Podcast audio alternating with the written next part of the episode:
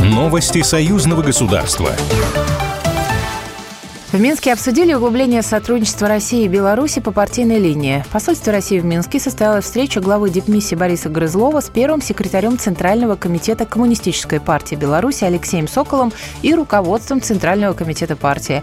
Участники встречи обсудили ход подготовки к единому дню голосования, рассказали в посольстве России. Расширение межпартийных контактов способствует дальнейшему укреплению политического, экономического, технологического и культурного суверенитета союзного государства, а также развитию развитию интеграционных процессов в рамках СНГ, ЕАЭС и ОДКБ.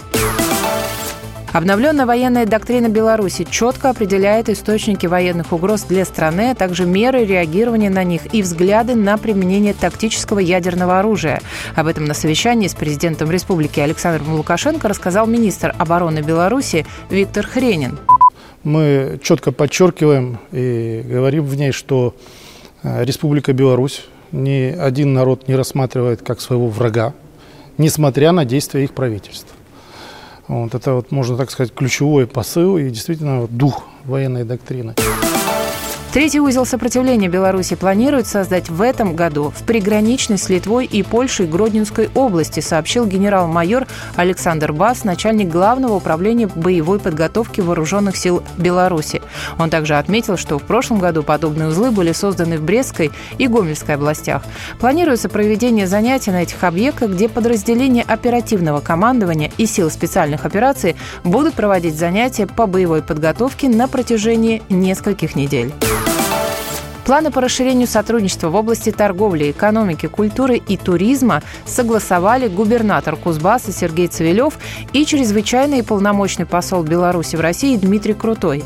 Этот шаг продолжает долгосрочные отношения между регионом Кузбасса и Беларусью, основанные в основном на промышленном сотрудничестве в области поставок горючего для региона и производства техники от белорусской компании «БелАЗ».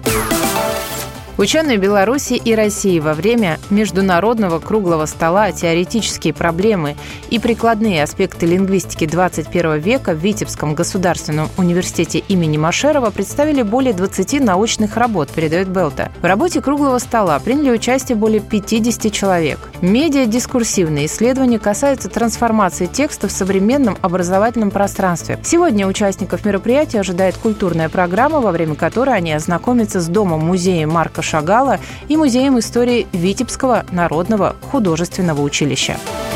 Новости союзного государства. Программа произведена по заказу телерадиовещательной организации союзного государства.